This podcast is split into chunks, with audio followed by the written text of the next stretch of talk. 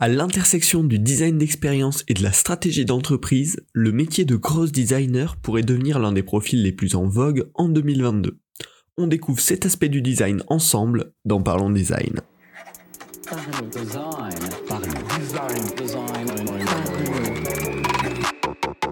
La saison 5 de Parlons Design est propulsée par ZKKTOS Theory, le site des product designers.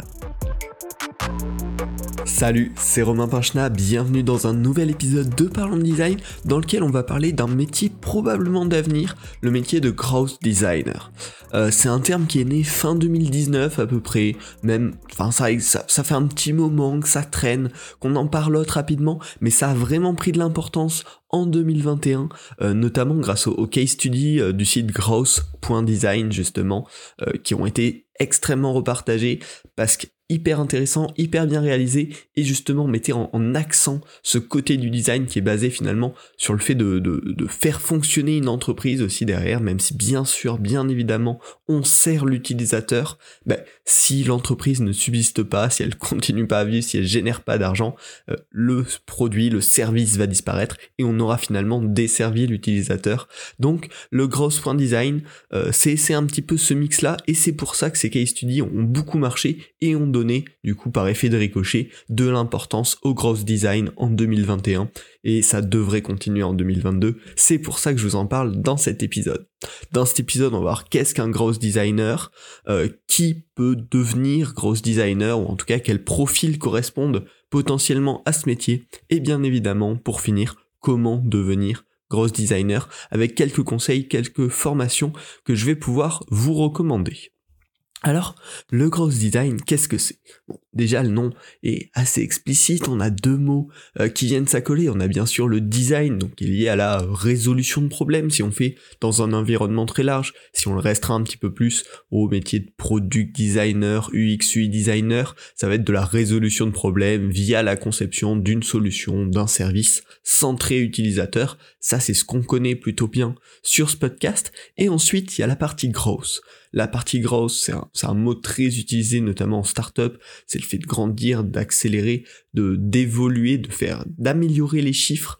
Euh, il y a vraiment une grosse notion comme ça sur les chiffres, les statistiques. On va analyser euh, les, les, les stats, les données pour voir si ça marche ou si ça ne marche pas, comment on peut continuer à faire grandir l'entreprise. Et donc, dans ce cadre-là, on pourrait le décrire un petit peu comme une méthode un petit peu scientifique, en tout cas tout cas tirer de ça où on va tester des choses pour améliorer derrière les résultats business d'une entreprise. Donc finalement, un gros designer, ça va être un designer qui construit des expériences scalables qui répondent aux enjeux business tout en s'assurant de satisfaire les clients. Euh, globalement, c'est un petit peu un product designer, donc un UX UI designer avec une vision un petit peu plus large de ce qu'il y a autour, qui a une vision business avancée mise au service de la grosse, c'est-à-dire de l'évolution de l'entreprise, du service euh, en termes commercial, en termes de vision d'entreprise, en plus de la vision satisfaction client. Alors, on voit déjà direct rapidement que c'est un profil qui semble hyper large, en plus un profil plutôt start-up. Alors quels sont les skills d'un cross design Ça va vraiment être justement ce profil doté de compétences variées et d'une vision large. Dans un précédent épisode de Parlons Design, on parlait justement de cette euh, différenciation entre les profils hyper spécialisés qu'on peut avoir dans le design, un UX researcher, un UX writer par exemple. Eh bien là, c'est tout le contraire. Ça va être un profil qui a qui sait un petit peu tout faire, alors qu'il n'y a pas une hyper spécialisation dans un domaine, hein, mais qui sait un petit peu toucher à tout, avec notamment trois domaines. Premier, le design d'expérience. Deuxième, la recherche utilisateur. Et troisième, ce qu'on peut appeler le business strategy, euh, la façon de d'organiser une stratégie un petit peu d'entreprise. Euh, alors c'est assez vague, mais, mais on, va, on va rentrer dedans un petit peu plus en détail. Donc en termes de design d'expérience déjà, qu'est-ce qui est important? Ben, Savoir imaginer, concevoir des solutions à un problème, le, métier de designer quoi, savoir les prototyper extrêmement rapidement et savoir aussi super bien les transmettre aux développeurs, voire les développer via du no-code ou même potentiellement en code. Hein mais c'est en tout cas des designers d'expérience qui sont plutôt focalisés sur euh, l'idéation, la création de solutions rapides, le prototypage, et pas pas forcément la finition hyper graphique, euh, la le, détail, mais vraiment le gros d'une solution, le prototypage, le fait de le transmettre rapidement et de pouvoir itérer comme ça extrêmement rapidement, euh, donc du design euh, prototyping. La seconde partie dont on a parlé, c'est la recherche utilisateur. Elle va être extrêmement importante parce que, comme je vous l'ai dit en début de ce podcast, la grosse, c'est quand même un petit, peu basé sur cette idée de méthode scientifique où on va tester des choses, on va regarder les chiffres et on va réagir euh, en conséquence. Donc il va bien sûr falloir maîtriser toutes les méthodes de recherche qualitatives et quantitatives. Donc euh, la recherche qualitative par exemple avec des interviews utilisateurs, on va interviewer 5, 6, 7 utilisateurs pour avoir des feedbacks profonds ou des méthodes quantitatives euh, comme par exemple des sondages, on va essayer de balancer un sondage à beaucoup beaucoup euh, de potentiels clients, de clients existants ou, ou quelconque autre source pour avoir beaucoup de résultats et pouvoir en tirer des grosses tendances, des gros chiffres sans être entré dans la profondeur. Donc ça, bien sûr, c'est les méthodes, on va dire, de recherche utilisateur un petit peu classiques qu'on utilise beaucoup et qui sont importantes à maîtriser pour être un gros designer. également, derrière, il va pouvoir va falloir maîtriser les outils de synthèse, euh, que ce soit les personas, les empathy maps, etc. Tout ce qui permet en fait d'avoir un, document de synthèse qui résume les apprentissages euh, de d'une recherche utilisateur effectuée. Mais surtout, le point important en termes de recherche utilisateur qui concerne énormément un gros designer, c'est ce qu'on appelle les A-B tests. Les A-B tests, c'est relativement simple comme concept, mais surtout extrêmement intéressant. C'est on va proposer par exemple deux variantes d'une même page. Alors, on va prendre un exemple un peu cliché, mais par exemple la page de vente pour le premium d'une application. On va tester, le designer va créer, va prototyper deux versions qui vont être mises en production balancé indépendamment à 50% des, utilisateurs. 50% vont avoir la version A, 50% vont avoir la version B. Et derrière, on va analyser les statistiques pour voir quelle est la version qui convertit le mieux, par exemple. Et quand on va voir que sur 10 euh, 000 utilisateurs, euh, sur la version A, euh, 15% sont passés au premium et euh, sur 10 000 utilisateurs sur la version B, seulement 10% sont passés au premium, ben on va en déterminer que la version A euh, convertit mieux et du coup on va garder la version.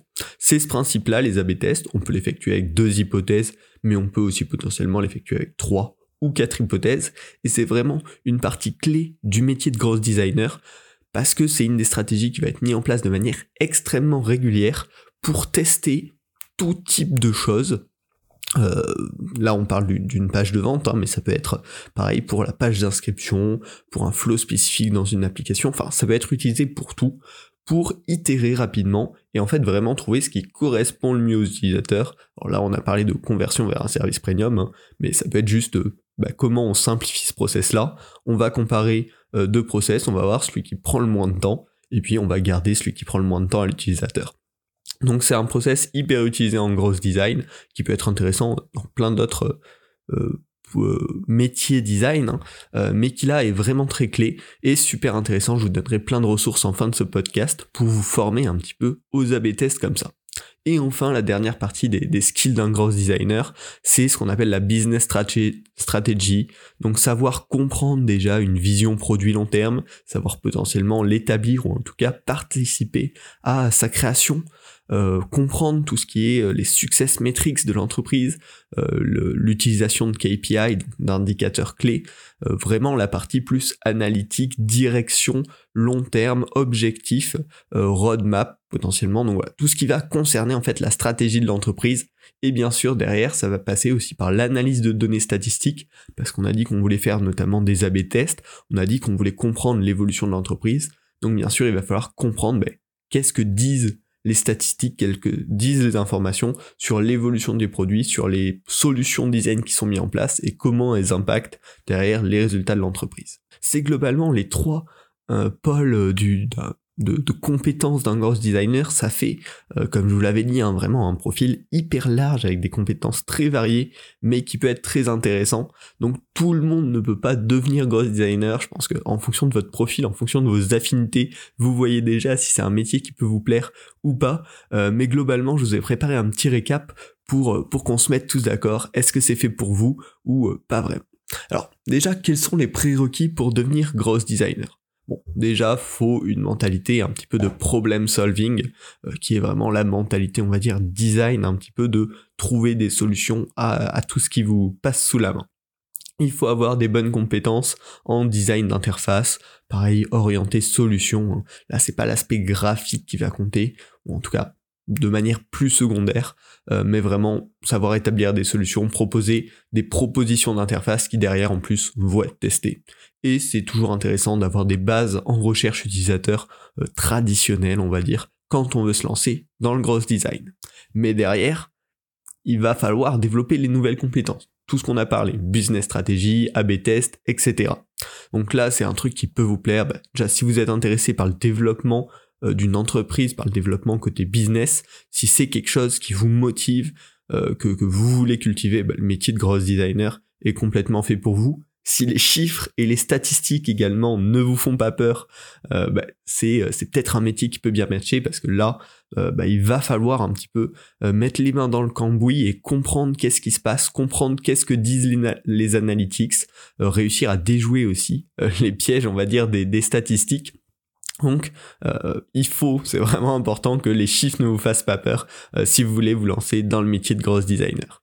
Et enfin, euh, si vous êtes intéressé par la partie plutôt de design stratégique, on va construire une, solution globale plutôt que des petites features, des petits morceaux comme ça, bah, le gross design est plutôt fait pour vous parce que bah, tout ce qui va être réalisé par un gross designer va avoir derrière des enjeux stratégiques.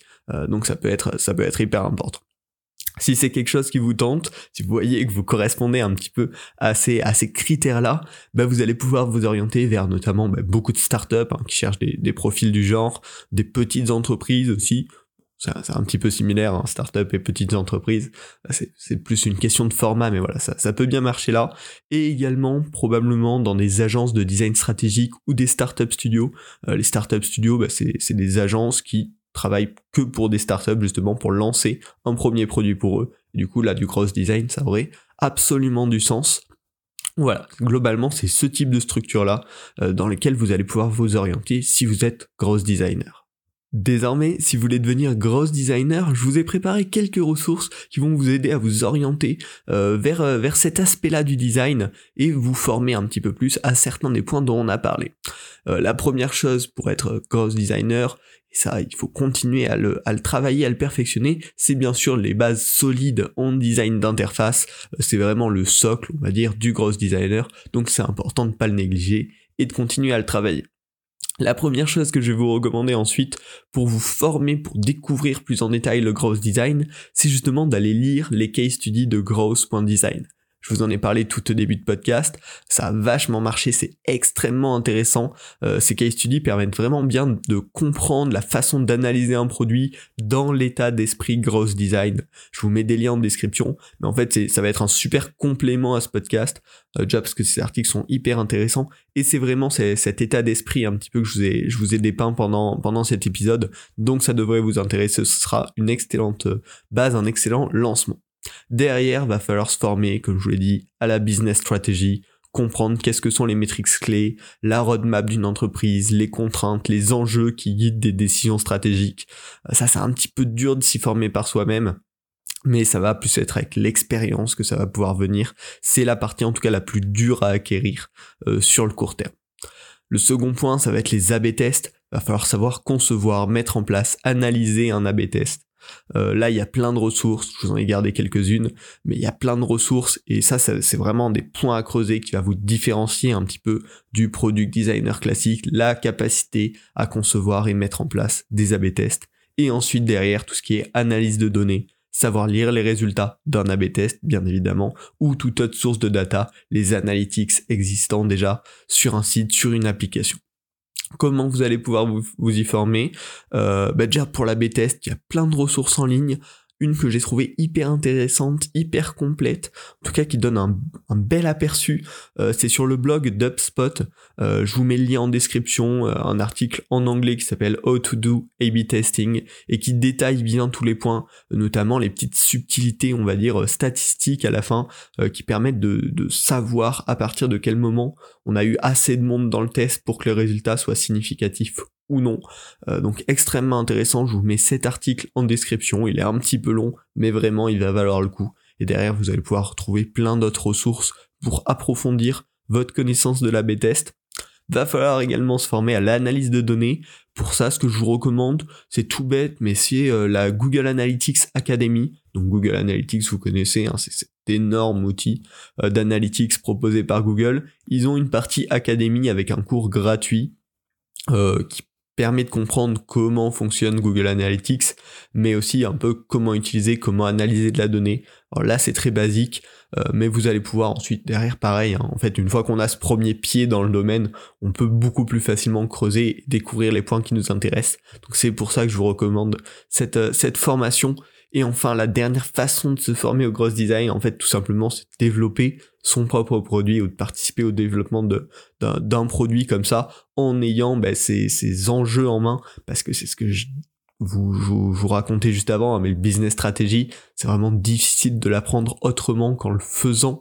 Euh, et donc là, en travaillant sur un produit qui vous est propre ou euh, avec euh, d'autres personnes, vous allez pouvoir mettre en place toutes ces techniques, comprendre comment ça marche dans le monde réel et comment ça s'applique donc c'est là euh, qu'il y aura une grosse valeur et que vous allez vraiment pouvoir vous différencier en termes de gross design. Voilà, j'espère que ce podcast vous a plu. Euh, le, profil de gross designer, hein, il me semble super intéressant à développer. C'est du très concret pour permettre au business de fonctionner tout en satisfaisant les clients. Et en plus, c'est quelque chose qui est alors sous la forme de grosses designers ou non, hein, mais de plus en plus utilisé même dans les grosses entreprises, notamment les A-B tests, je vous en ai beaucoup parlé, mais c'est utilisé massivement chez Netflix, massivement chez Twitter, donc c'est pas que chez les petites startups. Donc même si c'est pas en tant que gross designer, ces compétences-là vous seront utiles, vous ajouteront un atout. Donc si c'est quelque chose qui correspond à votre profil, qui correspond à vos envies, n'hésitez pas à creuser le sujet. Les ressources dont je vous ai parlé sont bien sûr en description. Si ce podcast vous a plu, abonnez-vous, comme ça on se retrouve toutes les semaines. Et si vous en voulez plus, si vous voulez plus de ressources sur le design, je vous invite également à vous abonner à Partage en Design, soit par email, soit via Feedly, euh, un lecteur de flux RSS. Euh, c'est euh, un blog plus ou moins sur lequel je partage un petit peu tous les jours. dès que je trouve une ressource hyper intéressante en design, je vous la partage, comme ça vous, bah, vous la recevez directement, soit dans votre boîte mail, soit dans Feedly. Et euh, bah, ça, vous permet voilà, d'avoir un petit peu plus de contenu design sélectionné à la main. Euh, normalement, voilà, si vous écoutez ce podcast, ce que, je, ce que je trouve intéressant sur Internet peut également vous plaire. Donc n'hésitez pas, c'est bien sûr gratuit. Euh, et puis voilà, on se retrouve la semaine prochaine pour un nouvel épisode de Parlons Design. Salut.